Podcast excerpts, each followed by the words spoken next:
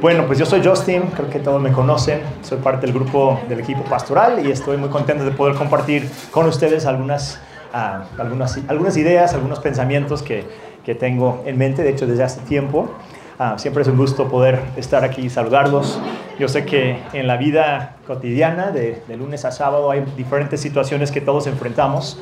Los domingos también, tal vez hoy, hoy en la mañana algo sucedió o algo escuchaste y siempre hay cosas que venimos pensando, emociones a veces uh, casi contradictorias. Entonces creo que es muy bonito poder sentarnos un ratito y contemplar Dios. Él no cambia. Uh, creo que esta vida, en esta vida todo cambia cada rato y a veces hay cierta inestabilidad, pero pensar en Dios, en su amor, en su gracia, en su presencia, en lo personal es algo que me da mucha, con mucha estabilidad para poder enfrentar esta vida. Entonces hoy quiero compartir algunas cosas que tienen que ver ah, pues con la vida cotidiana, con la vida real. Estoy muy convencido de que la Biblia fue escrita para nosotros. Ah, la Biblia es para nosotros, no nosotros para la Biblia. Yo creo que igual la iglesia, este lugar, este tiempo no es ah, es para nosotros, es para ayudarnos a poder seguir adelante y conectarnos más con Dios.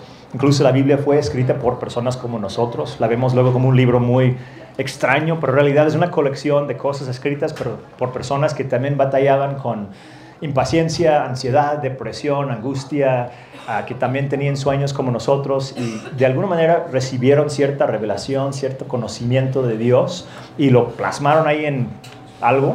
Iba a decir hojas, pero creo que eran otras cosas que usaban, pergaminos, no sé qué cosa. Y hoy en día lo seguimos estudiando, no porque ellos sean mejores que nosotros, sino simplemente porque podemos en, entender a través de lo que escribieron también nuestra lucha, también nuestros retos, también uh, la parte divina, se podría decir, que, que tenemos en nosotros, la, lo que refleja la imagen de Dios en nosotros. Entonces, um, lo que hoy vamos, vamos a ver, voy a leer muchos versículos, por eso lo estoy diciendo así, uh, pero quiero que veas tu propia vida más que nada, que vayas pensando en tu vida, en tu relación con Dios. No tienes que vivir tu vida de acuerdo a lo que alguien más diga.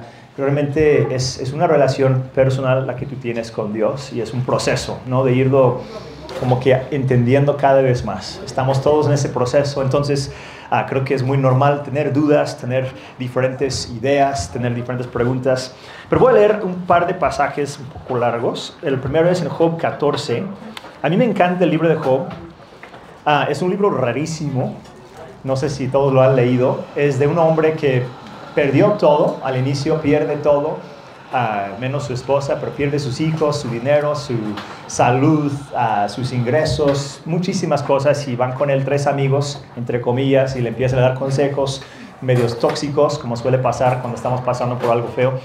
Uh, y al final del libro Dios le contesta, les contesta a los cuatro y básicamente termina diciendo, yo soy Dios, ¿quiénes son ustedes para cuestionarme?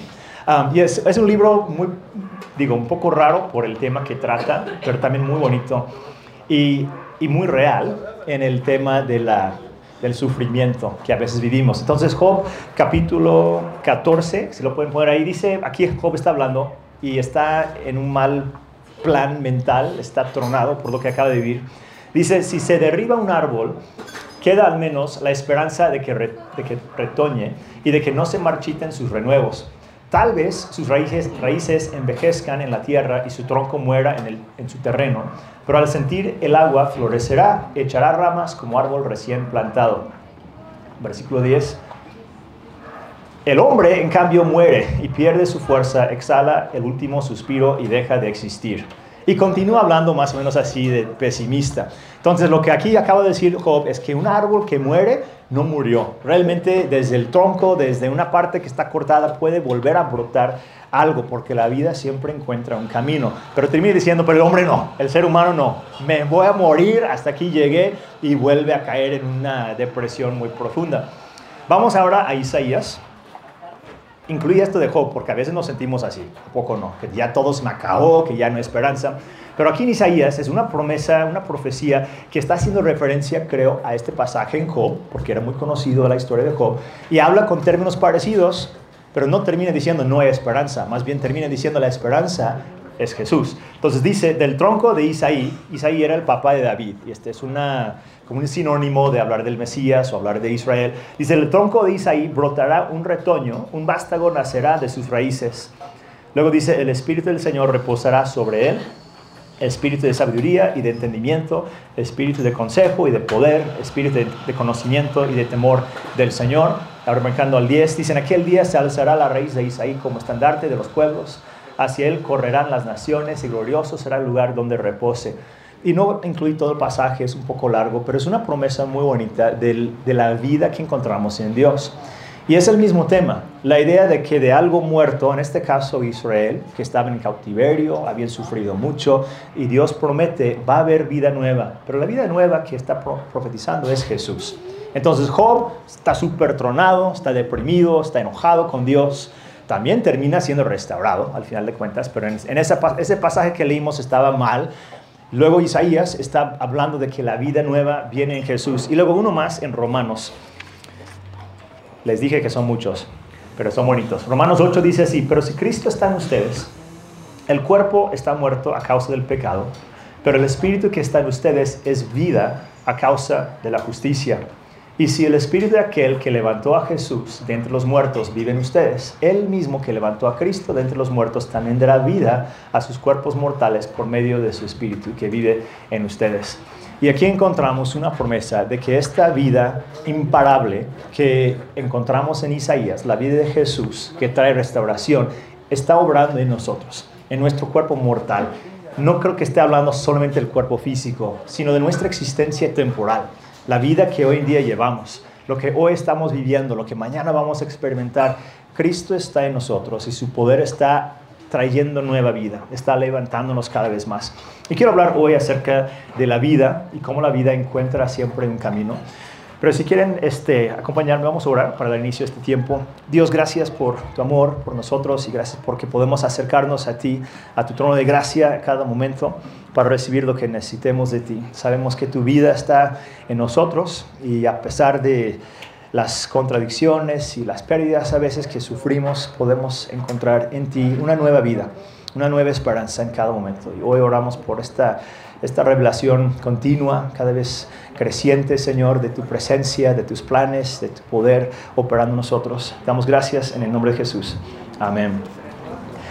Um, tengo un amigo que, uh, Ángela lo conoce, que es súper, um, ¿qué es la palabra? Enfocado en, los árboles. O sea, su hobby, uno de sus hobbies es, son los árboles. Eh, de hecho, en el coto donde vivimos es parte del consejo que se encarga de cuidar a los árboles. Yo ni sabía que existía un consejo que se encargaba de la jardinería, pero él está en ese consejo y está muy, es muy intenso en su temperamento a tal grado que es capaz de ir y regañar a un total desconocido si está podando mal su árbol. no te imagínate, estás ahí cortando ramas y te llega un señor que no conoces y ¡la estás haciendo mal! Bueno, así es él pero lo hace con una pasión real, genuina. Y, empecé a hacer de preguntas porque en mi casa, en nuestra casa, en su casa, tenemos algunos árboles. Entre ellos hay uno que es un ficus.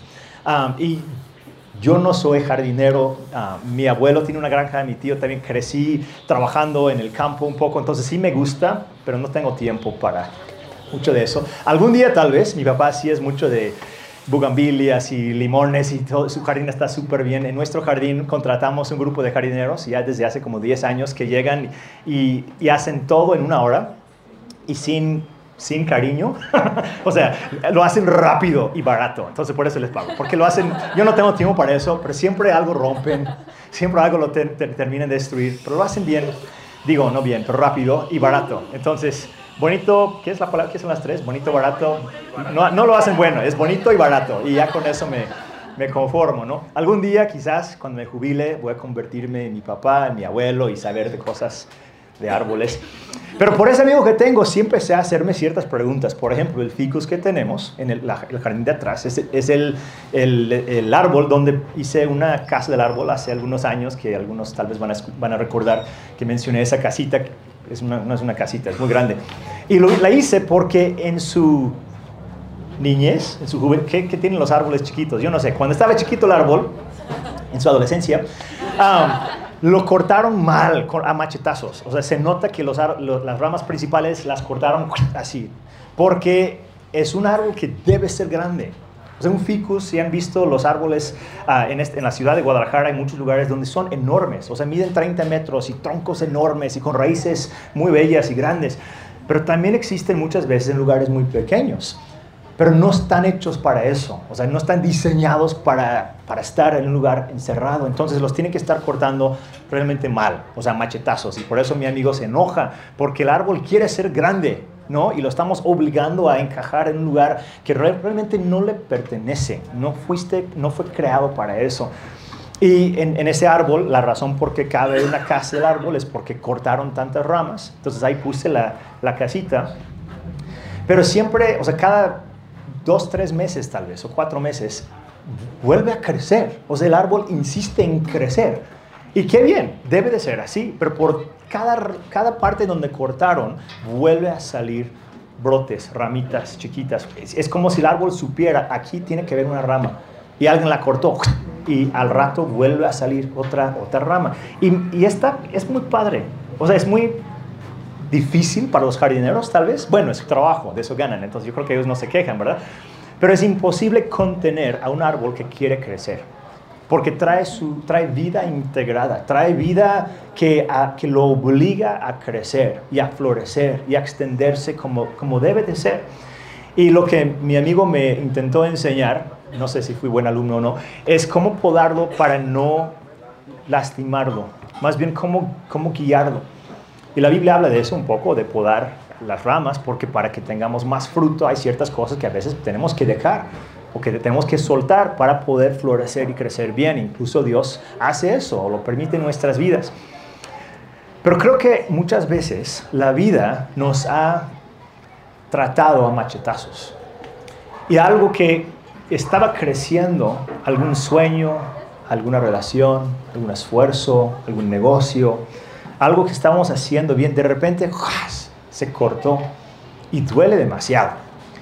Y a veces vemos nuestra vida o una parte de nuestra vida y decimos, no puedo, o sea, ya se cortó, ya se acabó, aquí no hay esperanza, de aquí nada pueden hacer.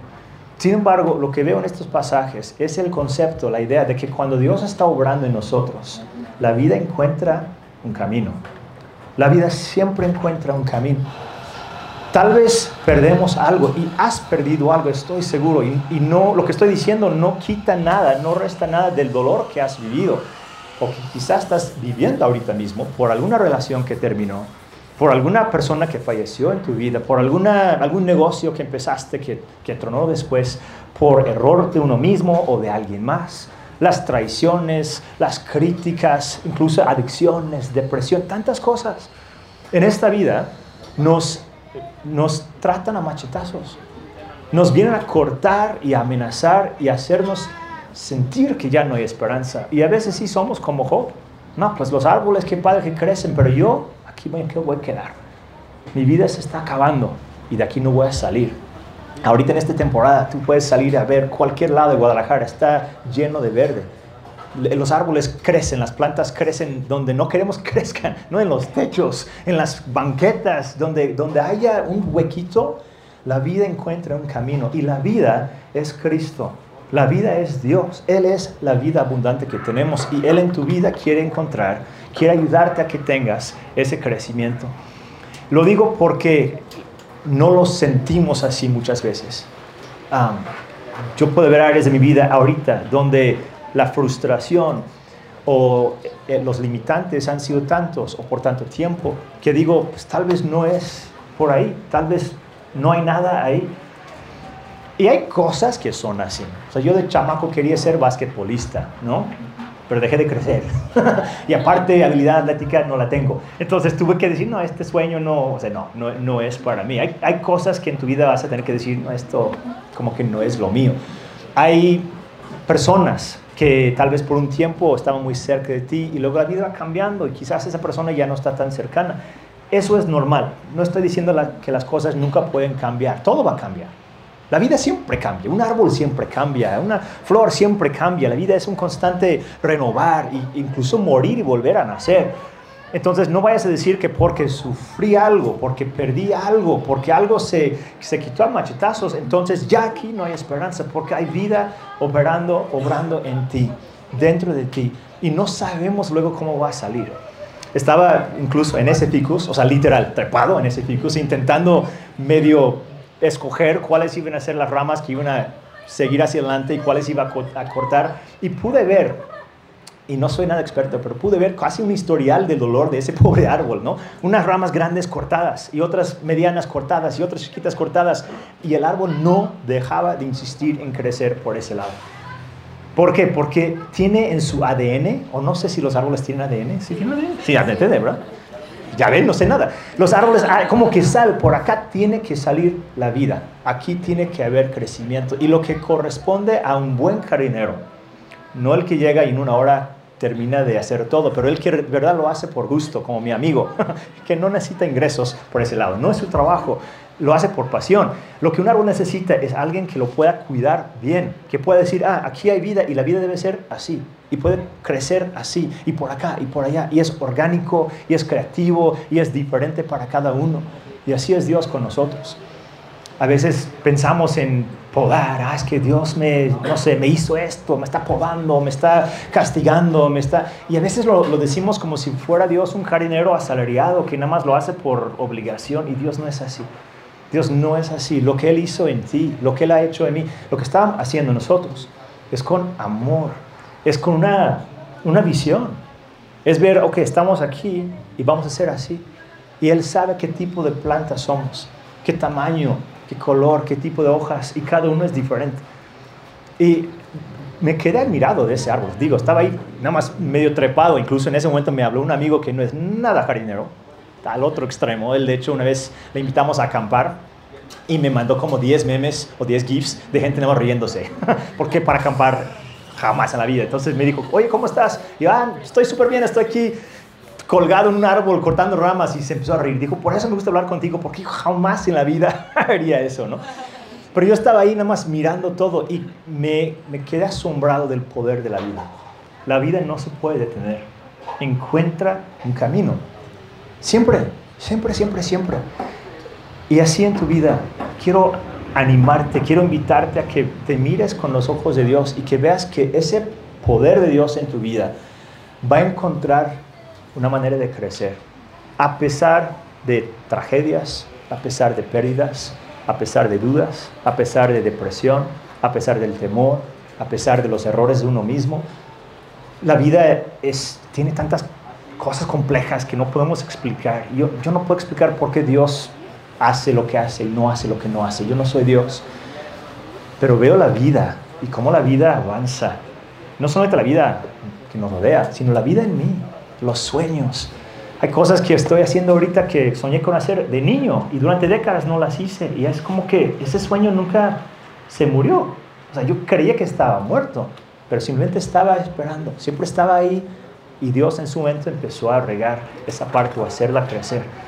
No sabemos qué nos queda a futuro, pero hay cosas en tu vida que tal vez has dicho, no, ahí ya no, ya no hay esperanza. Esa relación, esa cosa, esa persona, esa etapa, nunca la voy a vivir, nunca la voy a tener. No eres Dios, no soy Dios. No sabemos qué nos espera en el futuro. Pero creo que esa vida que Dios ha puesto en ti, esa vida que, que es tan valiosa y tan preciosa, va a encontrar un camino. Aunque no, aunque no sepas cómo, aunque no tengas los planes correctos. A veces estamos, no, que tiene que ser así. Y por acá está brotando algo y ni nos damos cuenta. Estamos duro y duro, no, que aquí, por acá tiene que ser mis ingresos, no, mi felicidad o mi estabilidad. Y por este lado algo está pasando y ni nos damos cuenta, ni lo valoramos. Pero Dios por acá está cuidando algo y haciendo crecer algo. Y de repente volteamos a ver, wow, ¿En qué momento esto sucedió? Así me siento con ese ficus. ¿En qué momento creció? Así. Así es tu vida delante de Dios. Y podemos descansar en eso y también tenemos que participar en eso. Porque tal vez no sabemos el futuro, pero tenemos el presente. Tenemos cosas en nuestras manos ahorita. Tenemos cosas que podemos hacer. Y lo que luego nos estorba más es el desánimo. Es la frustración es la incredulidad, no, que yo qué soy, yo quién soy, yo no puedo, qué loco estar pensando así, yo jamás voy a poder. Pero creo que Dios viene para quitar esos pensamientos que, que no son de Él. Él no habla así. Tal vez tu maestra de la primaria te hablaba así. Tal vez tus papás te decían cosas así, pero Dios no viene a decir nunca vas a hacer esto, no puedes, no eres nadie, ¿quién te crees? Dios viene para cuidar y para ayudar a que salgan cosas inesperadas en el momento correcto. Hay un salmo muy bello, Salmo 1, que dice que el que, no me acuerdo cómo va exactamente, perdón, no lo busqué, pero es el que está plantado o el que sigue a Dios y obedece sus mandamientos, es como un árbol plantado junto a aguas vivientes, ríos de agua viva. Una persona que dice que eh, da fruto en su tiempo, que su hoja no se seca o no se cae. Es una persona que tiene estabilidad, una persona que tiene una, vida larga o, eh, eficiencia larga, no sé cómo decirlo, como alguien que puede producir durante mucho tiempo. Ese, esa vida es lo que Dios ha puesto en ti. Y lo enfatizo tanto porque tal vez hoy no se siente así. Tal vez hoy dices, no, yo soy más como Job. Siento que todo se me ha acabado ya. Pero el poder de Dios está en ti. Y hay algunas cosas que anoté, hay, hay más, estoy seguro que había muchos más, pero anoté cinco cosas que son imparables o imposibles de, de detener, de frenar en nuestras vidas. Y los quiero mencionar porque cuando contemplo mi vida, hay cosas que sí se me acaban. La energía, ya más que nunca, por la edad yo creo. Los recursos, o sea, hay cosas que de plano digo, no, ya, o sea, no tengo más energía hoy, ya no puede ser más, o no tengo dinero para tal cosa. Pero hay otras cosas que no se acaban, que realmente no se acaban en nuestras vidas. Y el primero es Dios. Dios es imparable, creo que eso es muy obvio.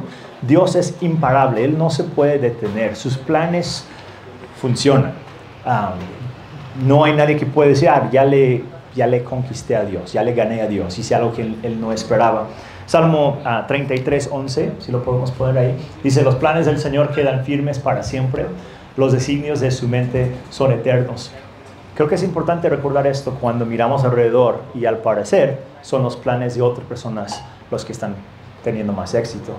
Puedes ver las noticias y ver las guerras y ver imágenes feísimas y, y se te rompe el corazón, ¿no? Viendo lo que está pasando y dices, ¿en qué momento? Repito, yo no sé por qué Dios no interfiere o no interviene en esas cosas. Es algo que no puedo explicar.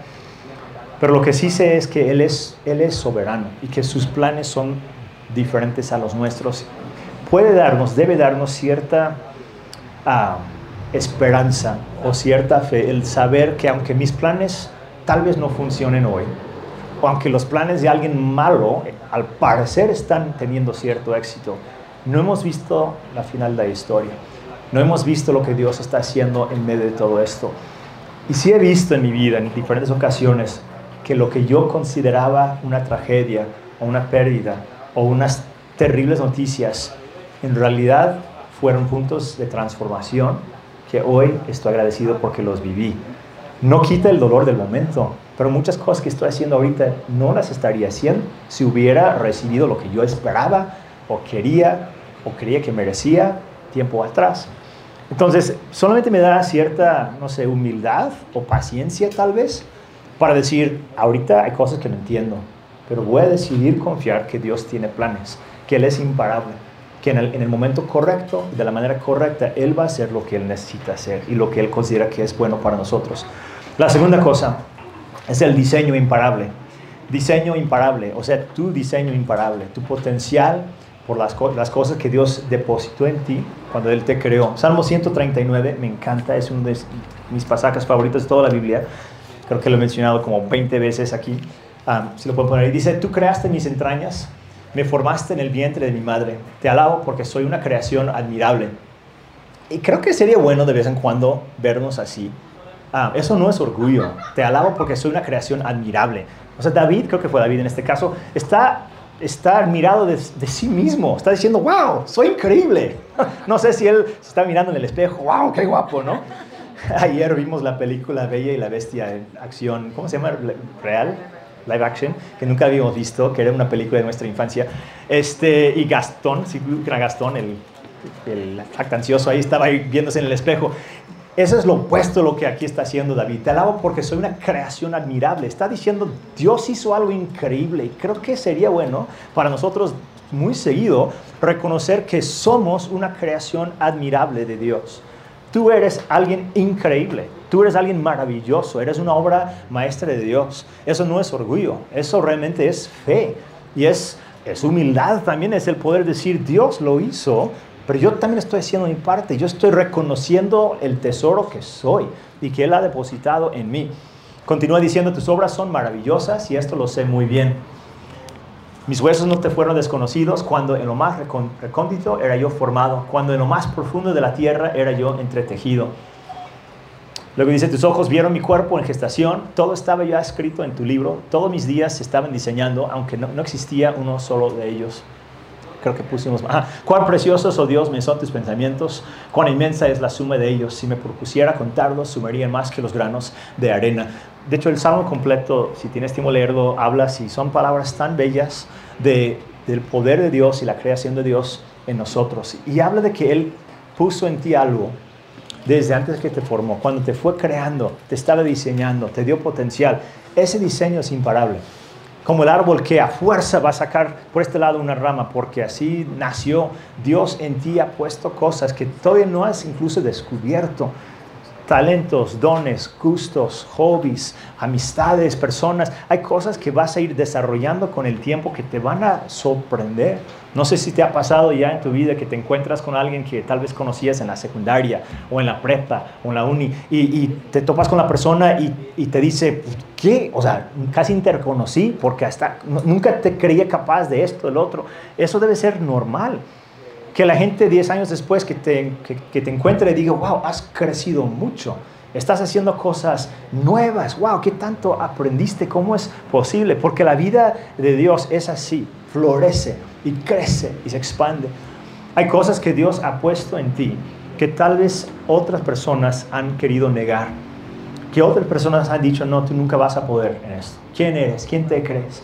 te castigan luego por no ser como alguien más, o por tener diferentes talentos, o por ser de otro temperamento, tener otras formas de ver el mundo, y nos, nos van limitando, nos van etiquetando, y a veces queremos las etiquetas, o a veces nos las ponemos también, pero no podemos estorbar a largo plazo el diseño de Dios, porque en nosotros, de nosotros va a nacer esta, este sueño o esta acción. Hay cosas en ti que yo creo tienes que dejar funcionar un poco más. No estoy diciendo que debes dejar tu trabajo y dedicarte 100% a algo que no paga, nada más porque es que es mi rama nueva. No, tal vez es una rama que paga y otra rama que estás explorando, a ver si por acá hay algo diferente que puedo hacer.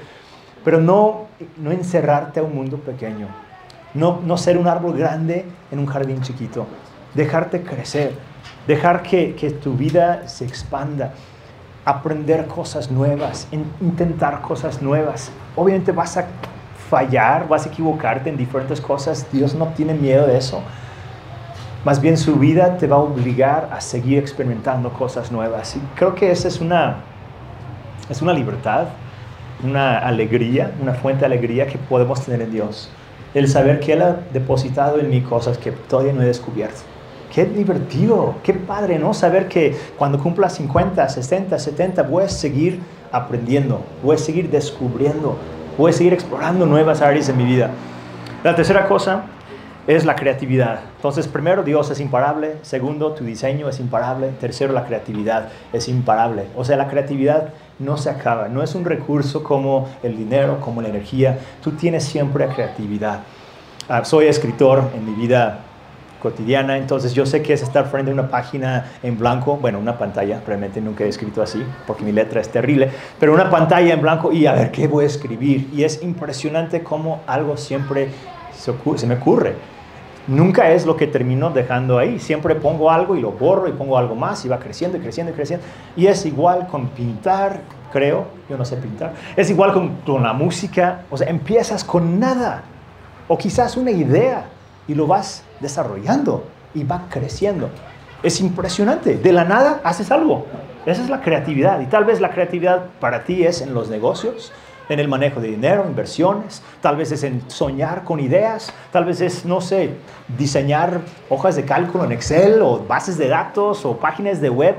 No, no, es siempre la creatividad como, como pensamos, tal vez es en cómo crías a tus hijos o cómo juegas con ellos. La creatividad es cuando empiezas con nada o con una semilla y desarrollas algo bello. Es imparable. Porque no puedo pronunciar sus nombres, ni voy a intentar. Pero dijo, estos dos cuates, yo los ungí. Yo le, creo que no, tampoco dijo cuates, ¿eh? creo que dijo siervos míos. Pero quería decir cuates. En el hebreo decía cuates. Esos vatos. Este, les puse mi espíritu en ellos para crear arte. Es impresionante eso. O sea, su arte era una expresión de la creatividad de Dios. Y te diría lo mismo donde trabajes, con lo que hagas, tu creatividad, lo que te nace hacer. Ahí Dios está operando, ahí Dios está obrando. Es una chispa divina en tu vida y no se acaba.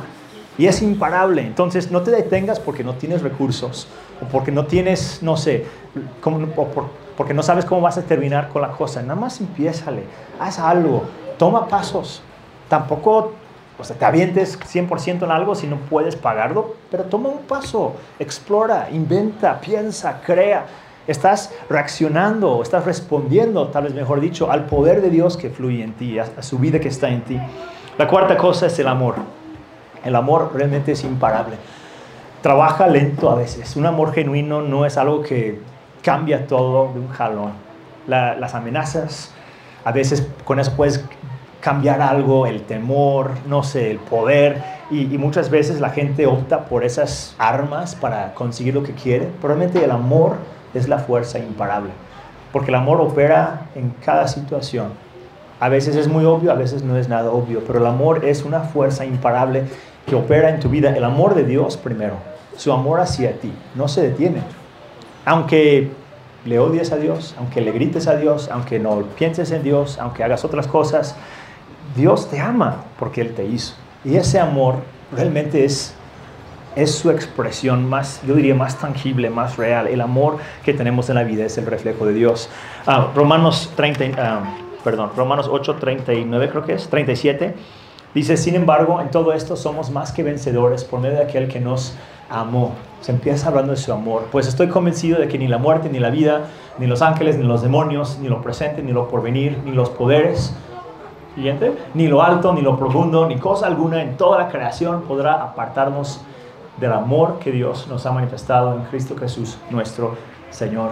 A veces nos enfocamos tanto en lo que Dios quiere hacer, en obediencia, no sé, en, en alcanzar cosas, pero para Dios el amor es un enfoque tan, tan primordial. Su amor hacia nosotros es una fuerza imparable y como por consecuencia nuestro amor también hacia otros es una fuerza imparable.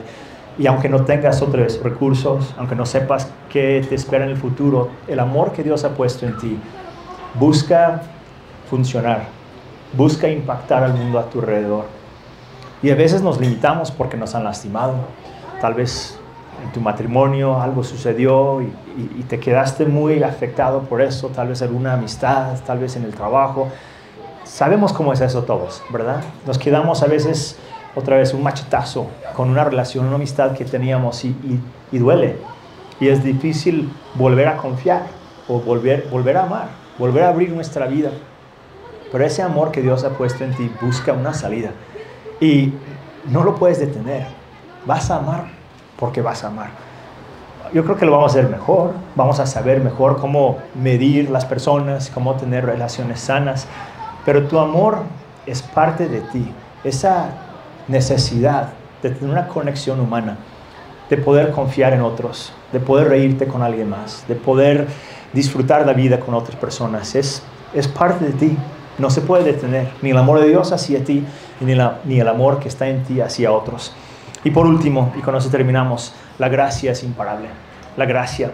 La gracia significa dos cosas en la Biblia. Significa algo no merecido, como cuando te regalan algo y dices, ay, no te compré nada. No, eso es, una, es un regalo de Dios, no lo podemos ameritar. La Biblia habla de ir al trono de la gracia de Dios para recibir apoyo y ayuda y auxilio. Y eso es la gracia de Dios. Es su mano extendida cuando la necesitamos. Y también es su poder. Son dos cosas que van de la mano. Es su poder para lograr cosas, ah, dones, llamados, cosas que tal vez en nuestra fuerza no podemos lograr. Su gracia es imparable. Y eso es una buena noticia, porque nos equivocamos muchas veces y realmente no somos capaces de lograr todos los sueños que tenemos en nuestros corazones. Vamos a equivocarnos, vamos a tener que pedir perdón de la gente a veces, vamos a tener que aprender muchas cosas, vamos a tener que admitir que hay ciertas cosas que nunca vamos a poder hacer bien, pero la gracia de Dios no se detiene. Él siempre está con nosotros, está llevándonos hacia un lugar o más bien estamos ya en un lugar que podamos disfrutar y hay todavía más lugares por delante. Su gracia es abundante en nuestras vidas. Hay un pasaje cuando Pablo se estaba quejando de alguna debilidad que tenía y Dios le dijo, mira, en tu debilidad mi gracia es suficiente. En tu debilidad. Y creo que Dios me lo ha dicho mil veces también. En mis defectos, en mis errores, en mis dudas, en mi enojo, en mis debilidades, en las áreas donde no sé qué hacer. Y son muchas. Donde no entiendo, donde no veo, donde quería hacer esto y no me funcionó, creía que era por acá y resultó que no. Su, gracia es más que suficiente. Y creo que tenemos que aprender a descansar en esa gracia. Nos exigimos tanto a veces. Y es bueno exigirte, es bueno soñar, pero a veces nos ponemos demasiada presión encima que tiene que ser así, tiene que funcionar y esto y esto y esto y esto. Y yo no quiero llegar al final de mi vida y decir, ojalá hubiera disfrutado más el proceso. De todos modos, creo que lo voy a decir.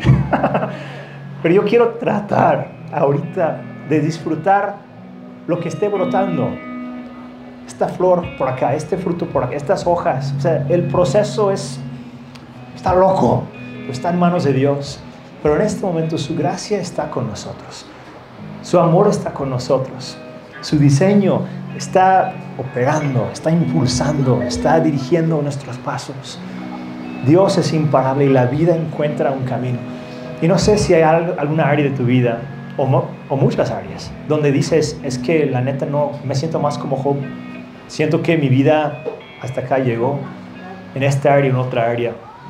Yo no puedo decirte qué va a pasar. Yo no puedo prometerte, ah, no, sí, sí vas a ver lo que has soñado. A veces nuestros sueños necesitan ser cambiados un poquito. Pero creo que más que eso, es más común que nuestros sueños necesitan volver a tener vida. Necesitamos volver a creer, volver a soñar, volver a, a sentir esa vida fluyendo en nosotros. Y quiero terminar orando. De hecho, si gustan ponerse en pie conmigo, vamos a cantar juntos en unos momentos más. Casi siempre lo hacemos de pie, no sé ni por qué.